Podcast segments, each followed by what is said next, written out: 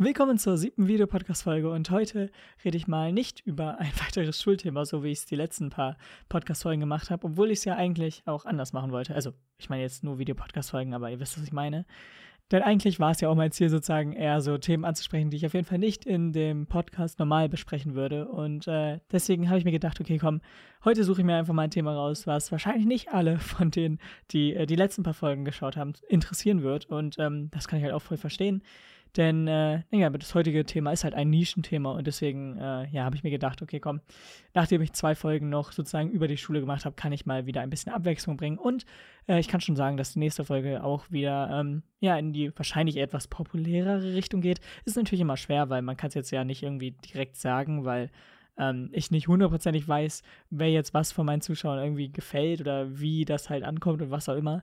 Äh, ich weiß auf jeden Fall, dass dieses Thema aber halt nicht so viele interessieren wird und äh, das ist dann halt einfach so, aber ich möchte darüber reden, deswegen rede ich darüber und äh, das ist halt egal, ob es mir dann im Endeffekt ja so viele Aufrufe bringt oder was auch immer. Ich meine, ich schaue da eh nicht drauf, also ist es da auch komplett egal. So, und ja, das ist jetzt auch endlich sozusagen diese Einsteiger-Freizeitpark-Folge. Ich hatte ja schon in der nullten Folge, glaube ich, so leicht drüber geredet und jetzt halt bei diesem Freizeitpark-Special, dadurch, dass ich da äh, ja einige Parkpläne hatte, äh, was auch relativ lustig war, dass wir da äh, eine Kunstausstellung dann äh, ja so um den Dreh hatten und äh, zufälligerweise da auch eine ja, Kunstausstellung beziehungsweise halt ein bestimmter künstlerischer Ansatz war, dass man halt einfach alle solche Flyer, wie jetzt zum Beispiel halt Parkpläne oder so, nimmt und die dann halt, äh, ja, sozusagen da aufreiht, beziehungsweise halt alle da in so Reihen und Zeilen, äh, ja, einfach hinhängt. Und äh, das waren da einige. Und dann äh, habe ich daraufhin auch mal meine Parkpläne gezählt. Und äh, es sind zwar nicht so viele gewesen, wie da jetzt in der Kunstausstellung so künstlerisch halt einfach dargestellt wurden, äh, die ja auch einfach von verschiedensten Richtungen kamen. Aber dennoch äh, kam ich da zu einer stolzen Nummer zusammen und äh, ja, ich glaube, das konnte man dann auch äh, merken, als ich dann die äh, vorgestellt hatte. Aber äh, war dann auch lustig, dass das halt so zeitlich gepasst hat, dass wir dann halt auch um den Dreh halt diese Kunstvorstellung haben, wo es dann halt auch um diese äh, ja, Kunstflyer beziehungsweise halt Freizeitpark-Flyer geht oder halt generell halt Flyer von Restaurants oder was auch immer. Die werden ja nicht nur von Freizeitparks genutzt. Und äh, ja, deswegen beginne ich jetzt heute sozusagen mit dem Einstieg zu Freizeitparks so ein bisschen und äh, sage euch, warum ich irgendwie Freizeitparks mag und was irgendwie mich so in diese Szene rutschen lassen hat. Ich glaube, da beginne ich halt auch relativ weit zurück, denn äh, es begann eigentlich damals, also zumindest kann ich mich daran so erinnern.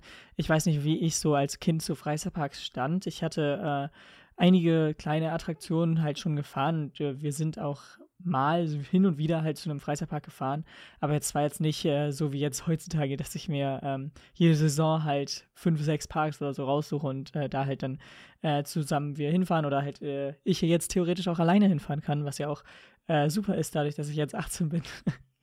Ähm, und deswegen ist es halt auch so, dass äh, ja, es halt damals noch nicht so groß bei mir war. Und äh, ich weiß auch gar nicht, woher das kam, aber äh, woran ich mich noch erinnern kann, und das ist irgendwie auch nur so ein ja, kleiner Zeitfetzen, äh, ist eine bestimmte Sache. Und ich glaube, das können noch die meisten relaten. Äh, was ich genau damit meine, äh, werdet ihr jetzt sehen, denn ich habe zufälligerweise die Sachen noch da. Da kann man jetzt natürlich spekulieren, was es ist.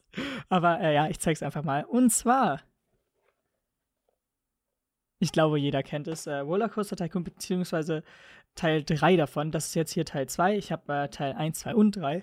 Äh, aber das bekannteste davon ist halt äh, der dritte Teil mit seinen Erweiterungspacks, äh, die jetzt hier und dann hier, I don't know, irgendwie all das. ähm, ja, ein Spiel, welches eigentlich sehr viele Leute auch äh, jetzt nicht nur irgendwie Freizeitpark-Enthusiasten gespielt haben, sondern halt auch äh, sehr gut irgendwie bei der gesamten Masse irgendwie so ankam und äh, sehr, sehr positive Resonanz hatte. Und danach ist es ja irgendwie so ein bisschen abgestürzt und inzwischen gibt es zwar von den gleichen Entwicklern äh, unter einem neuen Studio, äh, Frontier Games heißt es, glaube ich, Frontier Developments, ich weiß nicht was genau, aber ich glaube Developments, sorry. Ähm, aber ja, die haben ja jetzt Planet Coaster entwickelt und äh, das ist nochmal viel größer geworden als jetzt auch die ähm, Rollercoaster Tycoon Teile. Ähm, aber dennoch war es halt so, dass da zwischendrin immer so eine sehr, sehr komische Phase war. Denn Atari, die, die da halt davor eigentlich so, äh, ja, hinter dem Produkt standen, beziehungsweise hinter äh, diesem Spielen standen, war es dann irgendwie so, dass die ziemlich oft sehr falsche Entscheidungen getroffen haben und sehr viel einfach verkackt haben, so muss ich ehrlich so sagen.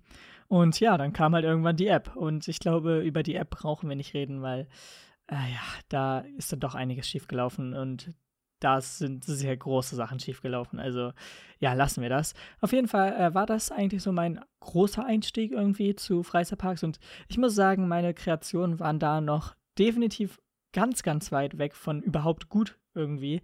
Aber dennoch hat es halt verdammt viel Spaß gemacht. Und ich glaube, jeder kann sich noch erinnern, oder zumindest jeder, der dieses Spiel halt gespielt hat, wie man ähm, von alleine sich so einen kleinen Park aufgebaut hat und das halt einfach auch, äh, selbst wenn man nicht so krass daran interessiert war, halt einfach Spaß gemacht hat. Und ähm, ich weiß nicht, irgendwie habe ich, oder glaube ich zumindest, dass das so mein erster großer Schritt in diese Richtung von Freizeitparks waren.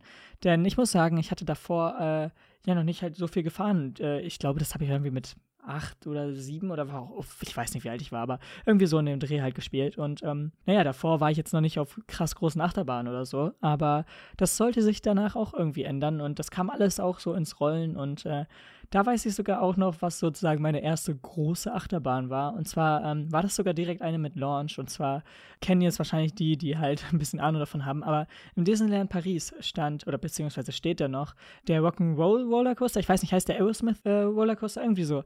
Äh, aber ja, das steht ja in den Studios da. Oh mein Gott, das ist jetzt großes Halbwissen. Aber äh, ja, das war halt meine erste große Achterbahn-Launch und halt Inversion und äh, ja, genau, das war halt sozusagen die erste große Bahn für mich. Ähm, danach ging es dann über Blue Fire und halt generell das, was im Europapark stand, außer halt Silverstar, weil ich da noch zu klein für war.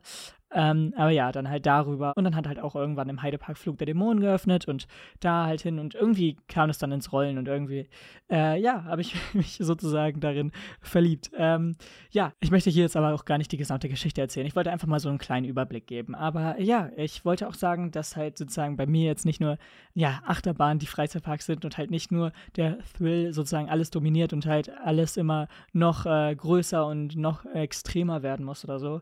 Ähm, das hat sich zum Glück davon äh, leicht wegentwickelt und äh, ich bin jetzt nicht nur der, der irgendwie Counts zählt und irgendwie hofft, jede neue extreme Achterbahn zu fahren oder so.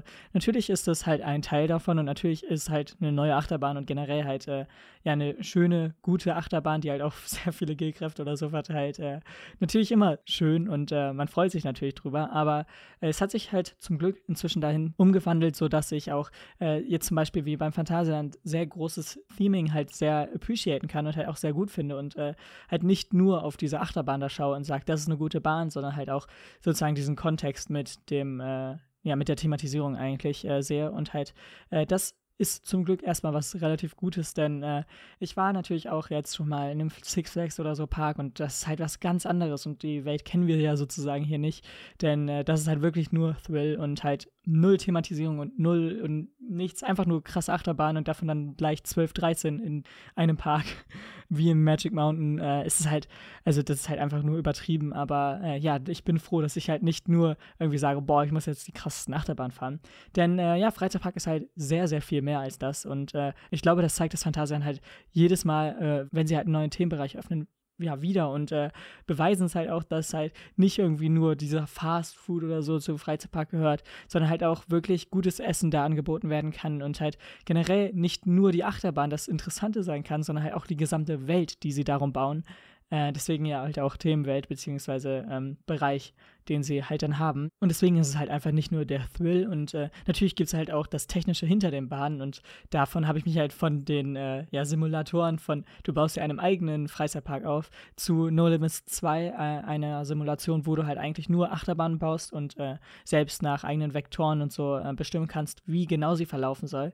Denn äh, ja, bei den Rollercoaster Tycoon Spielen hattest du halt immer so bestimmte Vorgaben. Du konntest nicht die Kurve genauso machen, wie du wolltest und du konntest halt nicht leichte Übergänge Übergänge in die Kurven machen. Das war halt, also theoretisch schon möglich und es gibt auch ein paar Bauer, die da sehr gut drin sind, aber eigentlich war es halt immer so, dass die Kurve sich um eine bestimmte Anzahl an Grad halt geneigt hat, wenn du es halt so einstellen konntest, beziehungsweise einstellen wolltest, äh, und es halt nicht irgendwie von dir selbst feinjustiert wurde. Und ähm, deswegen ist da halt jetzt sozusagen No Limits 2 die Verbesserung davon und du kannst halt äh, ja an jedem einzelnen Punkt die eigene Neigung an dieser Stelle verstellen äh, und generell ist es halt alles sehr, sehr viel technischer und äh, wie schon gesagt, ist halt nicht einfach nur, ja, du hast eine Gerade, du hast eine Kurve, du hast was auch immer, sondern du kannst halt freie Punkte irgendwo hinsetzen und dann äh, sind die halt sozusagen miteinander verbunden und das ist halt genau das Coole daran, dass man halt auch sowas irgendwie, äh, ja, da integrieren kann und natürlich sollte es halt Sinn machen, wenn du halt schon in diese professionelle Richtung gehst, aber ja, das wollte ich halt einfach mal sagen. Das ist halt noch viel mehr als jetzt nur die Achterbahn. Und außerdem, wie schon gesagt, das Technische dahinter ist halt noch viel größer und das ist jetzt nicht nur eine äh, Simulation oder eine Software, die man dafür hat. Äh, es ist halt noch sehr viel mehr und äh, natürlich halt auch alles, was dahinter ist und äh, das Bügelsystem und generell halt alles Sicherheitssachen und Blockbereiche und all das kommt ja eigentlich bei einer Achterbahn noch dazu. Und äh, das sind halt alles Sachen, die jetzt äh, ja halt auch irgendwie ja, dazugehören und für mich halt auch sehr interessant ist und halt ich deswegen mich auch für ja neue Entwicklungen oder so oder neue vorgestellte Sachen interessiere. Gerade wie jetzt zum Beispiel Mark Wise mit dem äh, Wrecking Boat oder so. Ähm, es gibt ja immer neue Ideen und äh, jetzt kommt ja wahrscheinlich auch äh, bei SeaWorld Orlando ein äh, Surfcoaster hin von B&M. Wir wissen natürlich noch nicht hundertprozentig, ob das wirklich stimmt. Ich meine, die Stelle, wo die Bahn hingebaut werden soll, ist jetzt sozusagen schon eingezäunt, aber wir sind uns noch nicht hundertprozentig sicher, ob es der Surfcoaster-Typ äh, wird. Aber es ist relativ wahrscheinlich und ähm, das wird auf jeden Fall dann auch ziemlich groß. Und generell halt alle solche Entwicklungen interessieren mich halt auch. Und äh, das sind halt nicht nur einfach nur die Achterbahn fahren, sondern es ist halt ja auch die ganzen Hersteller dahinter und all das. Äh, ich glaube, man könnte jetzt so ein bisschen verstehen, dass ich ein bisschen äh, da ja, einfach mich für interessiere und halt äh, sehr viel darüber erzählen kann. Äh, aber ja, genau. Das soll jetzt hier aber auch kein In-Depth irgendwie zu irgendwas sein. Ich wollte einfach nur meine kurze enthusiastische Meinung darüber geben, was ich jetzt an Freizeitparks cool finde und warum ich gerne Freizeitparks mag. Und äh, das soll es dann auch schon gewesen sein. Äh, ja, ich weiß, ich könnte jetzt hier noch stundenlang weiterreden, aber ich setze hier erstmal einen Cut und äh, wir werden dann wahrscheinlich irgendwann äh, weitermachen mit diesem Thema, beziehungsweise halt dann in eine weitere Richtung gehen. Ob es jetzt halt irgendwie auf Thematisierung spezialisiert ist oder generell halt, was eine gute Story oder so ausmacht. Da kann man ja über einige Sachen reden oder halt die Hersteller, was auch immer. Aber ich bin erstmal so zufrieden und das ist sozusagen ein kleiner Anfang und äh, ich bedanke mich beim Zuschauen bzw. Zuhören und wir sehen bzw. hören uns dann beim nächsten Mal. Haut rein und ciao.